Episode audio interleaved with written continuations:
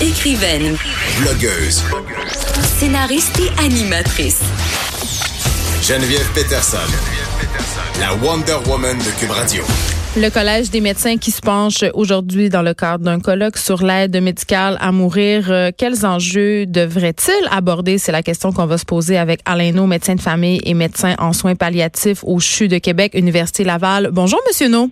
Bonjour, Mme Peterson. Écoutez, euh, le dossier de l'aide médicale à mourir, c'est un dossier complexe. C'est un dossier aussi empli de zones grises. Et j'ai envie de vous demander, euh, au, départ, euh, sur quoi le Collège des médecins va se pencher aujourd'hui pendant ce colloque? Ben, je peux vous donner une idée euh, des sujets qui ont été discutés ce matin du programme et ce sera intéressant pour vos auditeurs parce qu'ils pourront aller voir ces présentations qui seront rendues accessibles sur le site web du collège dans les prochains jours ou quelques semaines à venir. On peut même les regarder en streaming euh, en ce moment. C'est ça. Pour la première fois, c'était en web diffusion là ce mhm. matin et comme l'Assemblée générale l'est cet après-midi aussi. Euh, mais toutes ces présentations-là seront aussi mises sur le site web du collège. Les, les auditeurs n'auront qu'à taper dans leur moteur de recherche euh, Collège des médecins du Québec colloque 2019 et pourront retourner voir. Alors ce matin, il y a eu des euh, présentations. Euh, la première qui était le témoignage d'un médecin vétérinaire qui a parlé de sa propre expérience avec son père qui a reçu l'aide médicale à mourir, qui était très touchante.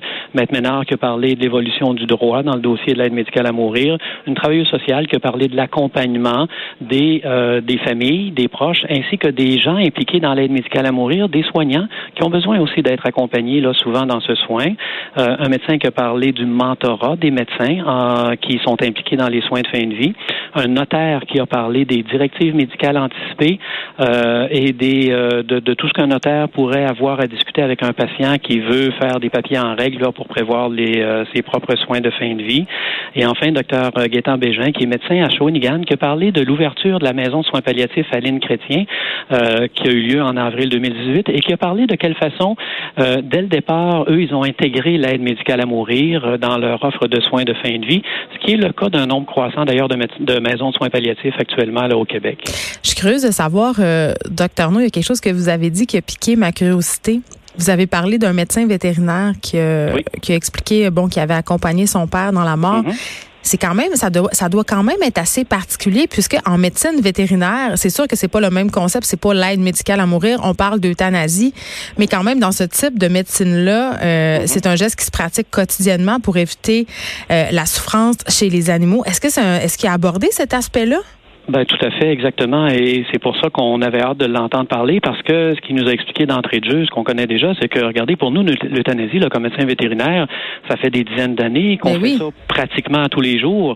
Et on a à accompagner les propriétaires des animaux, comme vous, médecins, le faites pour accompagner les familles des patients qui reçoivent l'aide médicale à mourir. Alors, on a à tenir compte des mêmes choses que vous, médecins, avez à tenir compte dans l'accompagnement de vos malades. Euh, et à partir de sa propre expérience de médecin vétérinaire et de ce qu'il a vécu, comme accompagnant, euh, comme proche de son père qui est décédé, ben il s'est permis de faire des, suggestions, des recommandations pour euh, améliorer la pratique. Ben il y avait, alors il y avait des recommandations comme par exemple, euh, écoutez, c'est important d'informer d'avance la famille de tout ce qui va se passer. Physiquement, là. Oui, alors expliquer là à quoi servent les médicaments, qu'est-ce qu'on va faire, qu'est-ce qu'on va injecter, comment le malade va se sentir, qu'est-ce que vous pouvez observer si vous êtes au chevet?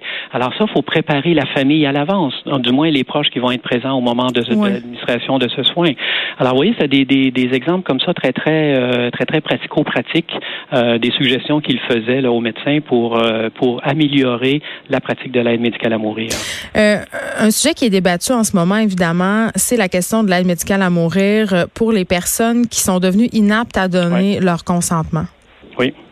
Euh, là-dessus, je peux vous dire que ce sera le sujet de l'automne, euh, l'automne 2019, et ce sera le sujet de l'année 2020. Euh, évidemment, bon, vous savez que le, jugement de la Cour supérieure du Québec, le jugement Gladu-Truchon, mhm. va obliger les deux paliers de gouvernement à modifier les lois sur l'aide médicale à mourir, tant le provincial que le fédéral. Alors, il est déjà acquis que le critère restrictif de fin de vie qui limitait l'accès à des malades qui étaient mourants ou dont le décès était prévisible d'ici, on peut dire, 12 à 18 mois, va être retiré. Alors, des grands malades euh, souffrants, incurables, comme, les, comme le sont M. Truchon et Mme Gladu, vont éventuellement, une fois que la loi sera modifiée, pouvoir accès à l'aide, euh, avoir accès à l'aide médicale à mourir. Oui, par exemple, des gens qui ont l'Alzheimer et qui vont devenir inaptes à consentir là, pour rendre ça concret. Alors là, on parle d'un autre dossier. Ça. Alors ça, c'est une chose. Il y a un autre dossier qui n'a rien à voir avec celui-là, qui est complètement différent, qui est maintenant d'élargir Hmm. l'admissibilité à l'aide médicale à mourir. Et le premier sujet dont on va discuter dans la société québécoise, c'est est-ce que dans le cas de démence avancée, comme Ouais. dans le cas d'une maladie d'Alzheimer, ne pourrait-on pas permettre à quelqu'un de faire une demande anticipée, c'est-à-dire dans les premiers stades de maladie, au moment où il est encore apte à consentir, où il a encore toute sa tête, de lui permettre de dire, ben, regardez, moi, dans les, je sais que j'ai un diagnostic de maladie d'Alzheimer, je sais que c'est une maladie incurable, je sais comment ça va évoluer.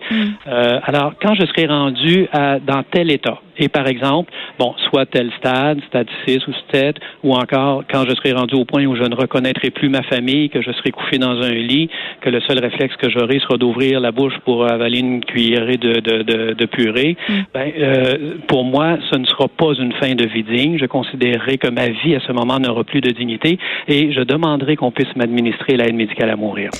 Donc ça, c'est euh, le sujet de discussion. Le gouvernement a déjà annoncé clairement qu'il allait aller dans cette voie-là. Alors pour moi, la question n'est pas tant de savoir est-ce que ça va arriver, mais plutôt de quand, Quand? est-ce que Oui. ça va arriver et de quelle façon le gouvernement va y arriver. Quelle va être la marche à suivre, le plan de match? D'autre part, ben, euh, il y a un comité d'experts qui avait été mandaté par le précédent gouvernement de se pencher sur cette question-là. Le comité d'experts a travaillé pendant plus d'un an, vient tout juste de déposer son rapport à la ministre de la Santé. Le rapport devrait être rendu public incessamment. Et si on en croit les fuites, euh, parce que je n'ai pas de- de- d'informations privilégiées, mais si on en croit les fuites euh, qui ont été euh, dans les médias sur le contenu de ce rapport, le comité d'experts va recommander aussi que le gouvernement aille dans ce sens-là et permette de faire des demandes anticipées dans le cas de démence avancée. Autre question quand même qui soulève, euh, en tout cas qui est très émotive du moins, c'est la question des enfants. Euh, des enfants qui sont malades, qui sont en fin de vie, qui souffrent et qui pour l'instant ne peuvent pas euh, se revendiquer de cette aide médicale à mourir. Est-ce que le Collège des médecins se positionne par... C'est quoi la position? Ben, euh, je, je vous dis ce que j'en connais parce que je ne suis pas le représentant du collège, vous le comprenez, je ne suis pas le porte-parole non plus. Mais en le tant que médecin, le collège n'a pas pris de position là-dessus. Je vous en parle comme médecin impliqué dans les soins de fin de vie, les soins palliatifs et l'aide médicale à mourir depuis euh, depuis très longtemps. Euh, la question des enfants. Et je vais vous poser une seule question. Vous savez, si vous avez un jeune adulte de 18 ans et un jour, parce que le cancer, la maladie sévère, la souffrance, ça ne fait pas de distinction d'âge. Vous avez quelqu'un qui a 18 ans et un jour, qui a un cancer très métastatique, très virulent, euh, avec des souffrances psychiques, physiques intolérables, et qui a une espérance de vie de six mois. Hmm. Ce jeune homme, aujourd'hui, peut demander et recevoir l'aide médicale à mourir s'il répond à tous les critères.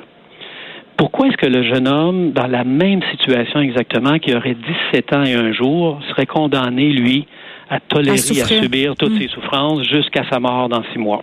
Ben, je veux dire, moi j'ai posé la question plusieurs fois, puis je trouve que c'est un espèce, une absurdité évidemment. N'est-ce pas là la définition de la torture que Ben. d'obliger quelqu'un à souffrir? Donc, c'est une question importante qui devra être répondue collectivement éventuellement. Il y aura à avoir un débat public, mais je pense qu'il faut aussi prendre un peu de recul sur l'expérience des autres pays.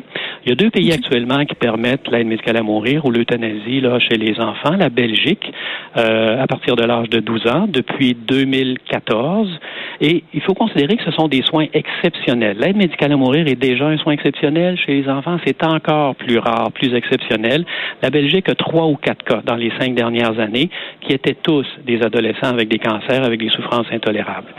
Les Pays-Bas permettent l'aide médicale à mourir chez les enfants sans distinction d'âge euh, et euh, depuis 2002 et euh, en 17 ans, il y a une quinzaine de cas environ, tous à peu près la même situation. Et on a mis des balises. Euh, par exemple, ben, il faut que le, le, le jeune soit jugé comme étant un mineur mature, c'est-à-dire qu'il a une capacité de discernement. Et on sait tous que les jeunes qui sont très malades en général ont beaucoup de maturité, souvent. Plus que les jeunes du même âge là qui sont en santé, mais on doit évaluer cette capacité-là à, consentir, capacité de discerne- discernement. Dans les deux pays, on a on a mis comme exigence que les parents soient d'accord aussi avec la procédure. Il y a une évaluation qui est faite évidemment par plusieurs médecins, il y a une évaluation qui est faite par un pédopsychiatre ou un psychiatre. Donc il y a des balises qui sont en place pour éviter les dérapages. Mais cette question-là de l'aide médicale à mourir chez les enfants, elle est incontournable. Elle devra euh, faire l'objet de discussions éventuellement au Québec. Et moi, ce que je dis souvent, c'est que l'aide médicale à mourir, vous savez, on commence à en parler. Euh, parce qu'il y a encore beaucoup de chemin à faire, beaucoup de discussions à avoir, beaucoup de débats de société à avoir. Oui, c'est très euh, émotif aussi, évidemment. C'est très émotif, évidemment. Euh, c'est très émotif. Mais il faut, à quelque part, vous savez, toujours, on a tendance toujours à voir ça de notre propre point de vue personnel. Hein? Mm. Et il faut dépasser ça pour aller voir maintenant qui sont les malades qui font des demandes.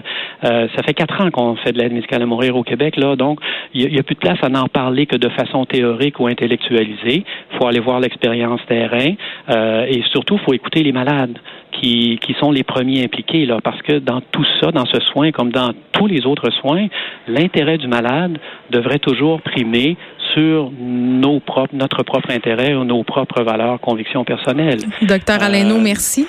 Ça me fait plaisir. Euh, je rappelle qu'on parlait au docteur No, puisqu'aujourd'hui, le Collège des médecins euh, se penche sur la fameuse question de l'aide médicale à mourir dans le cadre d'un colloque annuel. De 13 à 15. Les effrontés.